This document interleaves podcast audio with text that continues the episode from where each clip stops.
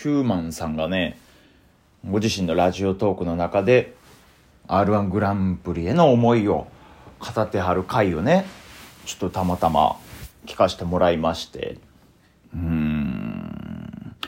やっぱりその、まあ、それはもちろんもうその、比べることすらおこがましいですけど、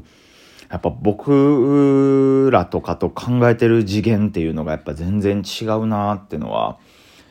やっぱ凄まじく強烈に感じましたね。だってそらね、だってそのもう大、大常連でしたもんね。R1 グランプリファイナリスト。フリップでもコントでもいけましたしね。で、ヒューマンさんの漫談もその、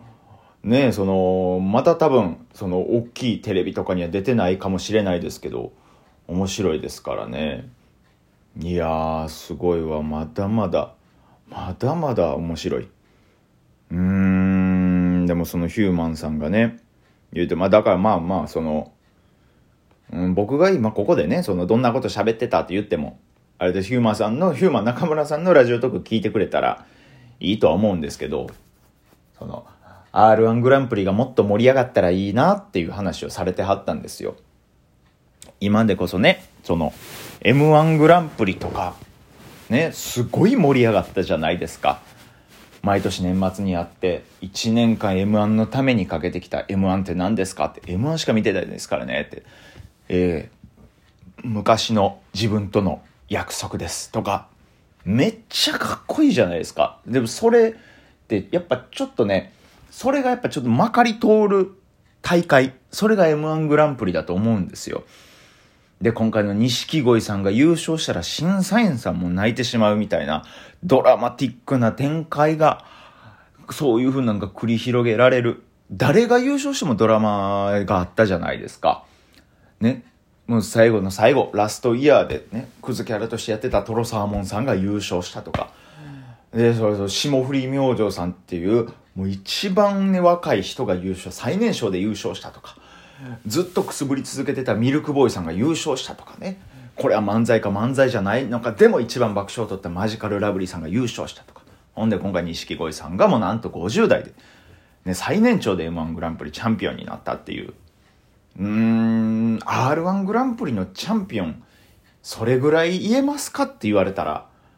やっぱそうピン芸人としてやってる僕ですらちょっとやっぱ怪しいですからね。最近その、ほんまか嘘か、ほんまか嘘かマジでわかんないですけど、ネットニュースでチラって見ただけなんですけど、R1 グランプリの優勝者である山本雅美さんっていう、そのね、あの、恐竜先生みたいなそういうコントとかやってはったりとかね、うろ、なんか、ド忘れ先生みたいなそういうのでコントとかやれて、ちゃんとネタ面白い人なんですけど、バイトしてるらしいですよ、今。ゾッとしません。めちゃくちゃ怖くないですか？チャンピオンなのにっていうか、ね吉本漫才劇場の何周年で、えー、所属メンバーが全員なんか短いネタするみたいな動画、YouTube に上がってるじゃないですか。浜田雄太郎くん、ね、盲目の漫談師、ちゃんと R1 グランプリのチャンピオンですよ。そん、あの、テレビの仕事マジでないって言ってましたよ。いや、怖ないですか？なんでそんなことになってんねんっていう。で、まあ、ヒューマンさんもその、い、実はその、自分にも、その原因の一端はあるんちゃうかみたいなことも言ってはったんですけど、なんというかね、そのヒューマさんのせいというかね、なんか、やっぱ R1 グランプリという大会が、そもそも、うん、土台としてしっかりしてなさすぎるんじゃないかってのは、ちょっと思うんですよ。マジで僕が言うとおこがましいおこがましいおこがましいなんですけど、う んごめんな。すいません。申し訳ないです。なんか、いっぱい喋っちゃいました。ハンターハンターみたいな言い方してまいりました。にしては一回足りないからちょっと難しいんですけど、ここの言い例えが思いつかないな。ちょっと一回、ちょっと、どうしよう。ちょっと一回一時停止しますね。止めまーす。いいわたということで、ただいまということで、ごめんなさいね。えー、マコーレカルキンマコーレカルキンみたいに言うてまいりました。どうでしょうこの例え。よかったですかね。出なかったんですよ。三つ同じ言葉重ねるっていうやつが。あの、すいません、あの、マジで5分10分ぐらい探したんですけど、ちょっと見つからなくて。はい、危なかったです。はい、ナコーレカルキン、マコーレカルキンの一個前の僕これでいこうかなって思ってたやつ、ここで言いましょうか。その、パーティーオーガナイザーみたいに言うてまいりましたって言おうと思ってたんですよ。絶対違うじゃないですか。ね、あの、一回、一回そこまで離れたけど、マコーレカルキン、マコーレカルキンまで戻ってこれた、この振り幅を評価してもらいたいですね。ごめんなさい、何の話でしたっけ？えっと、そうですね、僕が言うのもなんですけど、R1 グランプリ。でね、なかなかこう、どうしてスターが生まれにくい番組というかね、うーん、難しいんじゃないかっていうのはね、思うんですよ。やっぱそのね、うん、僕がね、R1 グランプリに対して、うん、思ってることっていうのは、あの、とにかく何でもいいから、その、準決勝とか、準々決勝、決勝のネタ時間を4分にしてくれっていうのは、すごい思ってるんですよ。そこなんですよ。その、え、M1 は4分じゃないですか。で、キングオブコントは5分なんですかね。でも、R1 グランプリ、ピンネタの大会だけは決勝行っても3分しかやらせてもらえないんですよ。こんなんおかしいですよね。そんなんちょっとこれはずるいですよね。うん、これはほんまにもうみんな言うたあるんですけど、ま、まあ、マジでまあ言い訳ですけどね。うん、だからその、その3分ってなったら、短い時間ってなったら、やっぱその、出てきてすぐ面白い人、ね、えっと、その、出てきた瞬間にインパクトがある人、まあ、俗に言う一発屋的な芸風の人がすごい得なんですよ。で、一発屋的な芸風の人って、まあ、その営業とかは苦手ってよく聞くんですよ。10分とか15分なんかできないという。なんやったら5分も難しいみたいな。途中でお客さん飽き出すっていうのがよくある常のことらしいんですけど、でも、その、3分っていう時間だったらギリ逃げ切れるんですよ。ギリギリお客さんに飽きられない範囲のネタ時間なんですよ。で、別にね、決勝だからって言って、あの、制限時間3分ってだけなんで、3分絶対やらないといけないとかないですからね。別に2分30秒で終わってもいいんですよ。で、2分間すごいバーゴーンって受けて、最後ね、最後の方になって、なんか、あ、これ以上、ね、行ったらしぼむなって思ったら、別に2分30秒でパーンって切り上げて、なんやったら2分15秒で切り上げて帰ってもいいわけですから。そういうのがね、特にまあ僕もね、そんなん作ればええやんけっていう話にはなってくるんですけどね。お前だってなんかブリーフ一丁で別に出たらええやんけとか、まあそういうことですけどね。あずき坊主だってなんやねんな、なんか体中のね、なんかね、関節という関節をなんか逆に曲げて、なんかブブゼラとか書き鳴らしながら出ていって、一発ギャグなんかやって、うん、それでなんかね、その MC の霜降り明星さんの暴露言うとかしたらええやんけって、そういう方ね、そういうことを考えてはる方ももしかしたらいるかもしれないですけども、そういうことを考えてはる方に、あの僕はちょっと言いたいです。あの黙ってくれ。それはもう、できるとできへんあるから。